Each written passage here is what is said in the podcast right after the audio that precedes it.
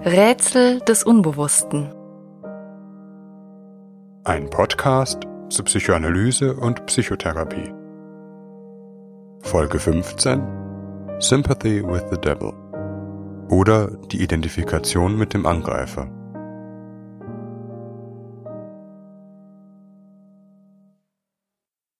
Wir haben bereits einiges über verschiedene Formen von Abwehr und Abwehrmechanismen gehört. Sie zählen zu unserem alltäglichen Repertoire, mit unangenehmen Zuständen und Gefühlen umzugehen. Eine besondere Form der Abwehr, die auf den ersten Blick ganz unwahrscheinlich und unplausibel wirkt, ist hingegen für Extremsituationen charakteristisch. Ein Beispiel. Zwei schwer bewaffnete Kriminelle überfallen eine Bank. Bevor sie fliehen können, umstellt die Polizei das Gebäude, und so nehmen die Kriminellen vier Angestellte der Bank als Geiseln. Es entspinnt sich ein Geiseldrama, das über fünf Tage und Nächte andauert. Während dieser Zeit müssen die Geiseln schlimmste Ängste ausstehen. Endlich kann die Geiselnahme beendet werden und die Geiseln kommen frei. Sie werden von der Polizei über die Täter befragt. Man sollte nun annehmen, dass die Geiseln, schließlich Opfer der Tat, mit einer besonderen Abneigung und Wut, wenn nicht Hass und Verachtung über die Täter sprechen. Aber zum Erstaunen der Polizei ist das Gegenteil der Fall. Die Geiseln nach fünf Tagen Todesangst zeigen Sympathie und Verständnis für die Täter und eher eine Abneigung und Furcht gegenüber der Polizei, die sie doch ohne Blutvergießen befreien konnte. Eine Geisel bittet darum, dass man die Täter milde bestrafen möge andere besuchen sie im Gefängnis. Insgesamt scheint es, als hätten Geiseln und Geiselnehmer eine Art Notgemeinschaft geschlossen und empfänden sich viel mehr als zusammengehörig denn als Täter und Opfer, wie es ja tatsächlich war. Diese Geschichte ist, mit wohl einigen mythischen Überformungen und Übertreibungen, tatsächlich geschehen. Im Jahr 1973 in der schwedischen Hauptstadt Stockholm, weshalb man das seltsame psychische Phänomen die Sympathie der Geiseln für ihre Geiselnehmern auch das Stockholm-Syndrom nennt. Ähnliche Phänomene werden manchmal ebenfalls im Zusammenhang mit Kriminalfällen, etwa der Terroristin Patty Hearst, bekannt. Oder etwa aus den Berichten von Häftlingen in Konzentrationslagern. Zu dem Thema der Beziehung von Täter und Opfer ließe sich viel sagen. Auch zu dem, was genau in der Bank in Stockholm geschehen ist, und wie man sich das erklärt, ist viel geforscht und publiziert worden. Ich möchte hier nur auf einen bestimmten psychischen Mechanismus eingehen, der in der Psychoanalyse schon viele Jahre vor der Geiselnahme von Stockholm beschrieben wurde. Die sogenannte Identifikation mit dem Angreifer. Der Begriff wurde von Anna Freud, der Tochter Sigmund Freuds, geprägt. Auch der ungarische Psychoanalytiker Sandor Ferenczi hat dazu wichtige Beiträge geleistet. Überhaupt hat dieses Thema, da es den psychischen Umgang mit traumatischen Erlebnissen betrifft, immer wieder Psychoanalytiker verschiedenster Schulen beschäftigt. Was besagt nun Identifikation mit dem Angreifer? Identifikation ist zunächst ein ganz gewöhnlicher psychischer Mechanismus. Es bedeutet, sich mit einer Person gleichzumachen, sich mit ihr, ihrem Aussehen, Einstellungen, Idealen und so zu identifizieren. Man sagt, ein Angestellter soll sich mit den Zielen seiner Firma identifizieren, damit er Teil der Gruppe wird. Auch in der Entwicklungspsychologie spielt die Identifikation eine wichtige Rolle. Man identifiziert sich mit wesentlichen Aspekten seiner Eltern, etwa den Geschlechterrollen, die sie vorlieben, später auch Gleichaltrigen oder anderen Vorbildern, denen wir nacheifern. Das alles arbeiten wir in unsere eigene Identität ein. Was andere denken, fühlen, machen, wie sie aussehen, wie sie über bestimmte Dinge und auch über uns urteilen. Deswegen kleiden sich Jugendliche wie ihre Stars. Deswegen bewundern aber auch kleine Kinder ihre Eltern, wollen so werden wie Mama oder Papa, sich gleich kleiden und in ihrem Urteil übereinstimmen.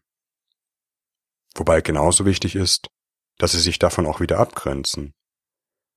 Wenn die Eltern es zulassen und nicht gewaltsam darauf bestehen, dass ihre Kinder genau das sind und tun, was sie, die Eltern, wollen. Dieser psychische Mechanismus ist der gewöhnliche Stoffwechsel der Seele. Denn das, was wir sind, stammt ja immer auch zu einem guten Stück von außen. Das, was wir uns zu eigen gemacht haben. Wie unsere Lungen den Sauerstoff aus der Luft filtern und unseren Blutkörperchen einverwandeln. Dieser gewöhnliche psychische Mechanismus gerät im Falle der Identifikation mit dem Angreifer in einen ganz seltsamen Zusammenhang. Identifikation mit dem Angreifer, das heißt ja, dass man sich bestimmte Teile dessen zu eigen macht, der Gewalt gegen einen übt. Normalerweise identifizieren wir uns nur mit Dingen, die wir bewundern, die wir anstreben, die wir für begehrenswert halten. Normalerweise. Das heißt, wenn wir eine freie Wahl haben. Hier liegt der entscheidende Punkt. Geiseln in der Bank sind in einer Situation, in der sie keine freie Wahl haben, in der sie unter der Gewalt von jemand anderem stehen. Sie sind abhängig und hilflos ausgeliefert wie in sonst keiner anderen Situation. Mehr noch, sie sind tödlich bedroht, in einer Situation permanenter existenzieller Angst. Dies sind Situationen von traumatischer Qualität, das heißt Situationen, die unsere gewöhnlichen Verarbeitungskapazitäten übersteigen, unsere Schutzschilder, mit denen wir durchs Leben gehen, durchschlagen. Es gibt sehr viele Weisen, wie wir mit einer traumatischen Situation umgehen. Häufig ist zum Beispiel die sogenannte Spaltungsabwehr oder Dissoziation. Es ist, als ob ein Teil der Persönlichkeit sich aus dem traumatischen Erleben abtrennt, um das Schreckliche nicht fühlen zu müssen während ein anderer Teil im Trauma verbleibt. Dies dann auch lange Zeit darüber hinaus, auch wenn die eigentliche Situation schon vorbei ist, wie dies bei den posttraumatischen Belastungsstörungen charakteristisch ist. Eine andere Weise, die durchaus auch parallel auftreten kann, bezeichnet die Identifikation mit dem Angreifer. Sie tritt häufig auf, wenn eine Person länger in einer solchen traumatischen Situation verbleibt im Beispiel der Geiselnahme fünf Tage.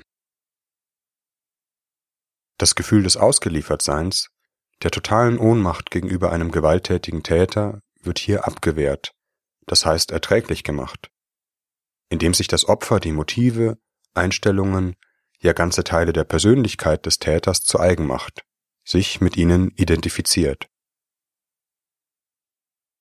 Es ist leichter, die Situation zu ertragen, wenn man sich auf der Seite des Täters fühlt, zumindest Verständnis für seine Motive aufbringt, die Situation in gewissem Sinne normalisiert, indem man die Perspektive des Täters übernimmt. Er hat schon recht, Geiseln zu nehmen. Die Polizei ist wirklich unerbittlich, man kann ihr nicht vertrauen. Er braucht das Geld doch nur, um endlich etwas aus seinem Leben zu machen, und so fort.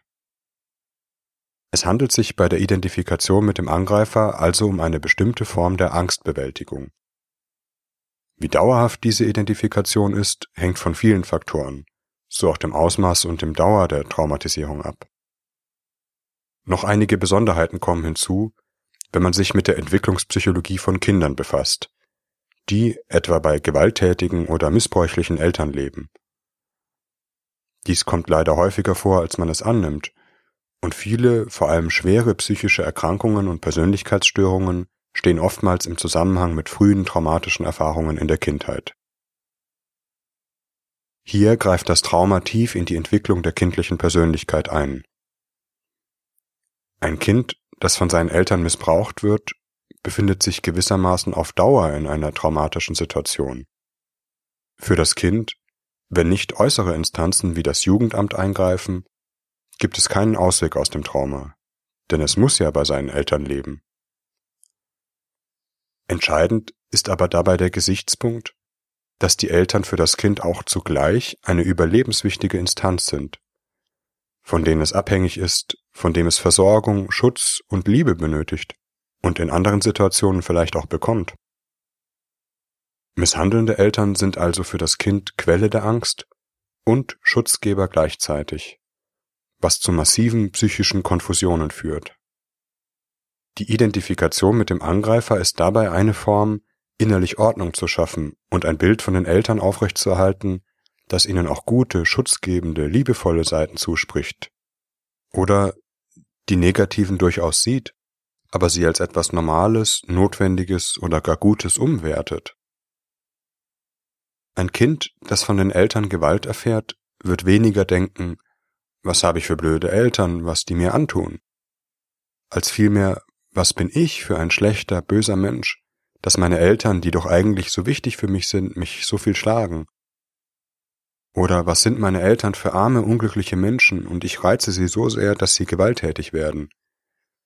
Ich bin schuld, wenn mir jemand etwas antut. Etwas an mir muss schlecht sein. Auch hier gibt es einen Identifikationsprozess, in dem die Gewalt, die ein Mensch erfährt, zu einem Teil des Selbst wird. Das Opfer übernimmt die Schuld vom Täter, macht sich seine Schuld zu eigen und normalisiert damit ein Stück weit die Situation. Ein schlechter Mensch hat es eben verdient, schlecht behandelt zu werden, bindet darüber aber auch Angst. Der Psychoanalytiker Harold Bloom spricht von der Identifikation mit dem Opfersein und leider ist diese Form von Identifikation häufig mit Retraumatisierungen verbunden. Menschen mit einem solchen Selbstbild suchen unbewusst und unwillkürlich häufig Situationen auf, in denen sie wieder Opfer werden. Eine andere Form, mit dauerhaften gewalttätigen Erfahrungen umzugehen, ist, sich mit der Gewalt selbst zu identifizieren. Anna Freud hat etwa Kinder beim Spielen beobachtet, die kurze Zeit vorher einen Termin beim Zahnarzt hatten vor dem sie sich schrecklich gefürchtet haben. Sie spielten Szenen nach, in denen sie Verwüstungen anrichteten, Stifte aufstellten und zerschlugen.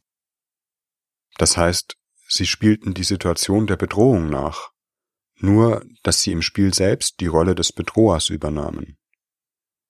Sie wurden gewissermaßen aktiv, während sie gegenüber dem Zahnarzt in einer passiven und ohnmächtigen Rolle waren. In späteren Lebensaltern können in Bezug auf Gewalt und Opfererfahrungen normalisierende Strategien eintreten. Menschen berichten dann von durchaus fürchterlichen Gewalterfahrungen in der Familie, Schläge durch den Vater oder ähnliches. Aber sie sagen, das hat mir nicht geschadet, es ist ein gutes Erziehungsmittel. Man darf seine Kinder nicht verweichlichen lassen. So schlimm war das letztlich nicht. Auch dies ist eine Form der Identifikation mit dem Angreifer, und, wir haben in der letzten Folge davon gehört, eine Form der Rationalisierung, um unerträgliche Gefühle abzuwehren. Bei Patienten, die mit Gewalttätigkeit oder sogenannten dissozialem Verhalten zu tun haben, gibt es häufig eine Geschichte, in der sie sich selbst genauso bedroht, Gewalt und Ohnmacht ausgesetzt sahen, wie sie jetzt ihre Opfer bedrohen, Gewalt und Ohnmacht aussetzen. Der Mechanismus ist gewissermaßen, damit ich mich nicht ohnmächtig fühle, stelle ich eine Situation her, in der ich mächtig bin und der andere, mein Opfer, sich ohnmächtig fühlt. Die eigene Ohnmacht wird also an ein anderes Opfer weitergegeben. Auf diese Weise können auch in Familien traumatische Erfahrungen manchmal über Generationen hinweg weitergereicht werden. Das muss nicht immer in krassen Gewalttaten Ausdruck finden, die sicherlich auch nicht der alltägliche Gegenstand einer Psychotherapie sind. Wir haben bereits davon gehört, dass es für Psychoanalytiker entscheidend ist, in einer Behandlung das eigene Gefühl zu beobachten und sich Gedanken zu machen, wie man selbst gefühlsmäßig auf das reagiert, was der Patient einem gegenüber sagt oder nonverbal vermittelt. Wir haben dieses Gefühl die Gegenübertragung genannt. So gibt es in manchen Behandlungen Situationen, in denen der Psychoanalytiker sich plötzlich ängstlich fühlt, vielleicht vom Patienten bedroht oder er die Fantasie bekommt, der Patient könnte ihm etwas antun. Situationen, in denen das tatsächlich geschieht und der Patient gegenüber dem Analytiker übergriffig wird, sind außerordentlich selten, zumindest nicht häufiger als Gewalthandlungen in jedem anderen sozialen Umfeld. Dass so ein Gefühl entsteht, kommt allerdings durchaus vor. Der Analytiker wird auf die feinen Regungen seiner Angst hören, und je nach Behandlungssituation könnte er sie als ein Gefühl verstehen, das eigentlich der Patient hat. Angst, Bedrohung, etwa weil er mit einem schwer erträglichen Teil seiner Geschichte, Gefühlen von Minderwertigkeit oder Kränkungen in Berührung kommt. Der Patient übernimmt vielleicht für einen kurzen Moment dieses Bedrohungsgefühl und gibt es, da er es nicht ertragen und auch nicht benennen kann, an den Analytiker weiter, etwa indem er bedrohlich oder unkontrolliert spricht. Der Analytiker kann, je nach Situation, wenn er dessen gewahr wird, das Gefühl der Angst vorsichtig ansprechen, es zum Beispiel auf das, was in der Therapie gerade gesprochen wurde, beziehen. Das, was Sie erlebt haben, muss Ihnen große Angst gemacht haben.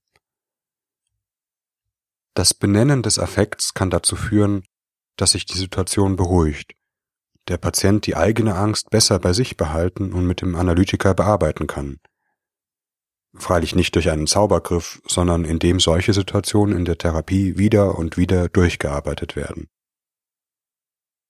Wir sehen, dass die Identifikation mit dem Angreifer ein wesentlicher Mechanismus ist, Angst zu bearbeiten und unerträgliche Situationen erträglich zu machen. Dieser Mechanismus, so überlebenswichtig er für Menschen sein kann, hat zugleich zur Folge, dass Situationen von Bedrohung und Unterdrückung psychisch anders verarbeitet werden, als man es im Alltagsverständnis meinen könnte.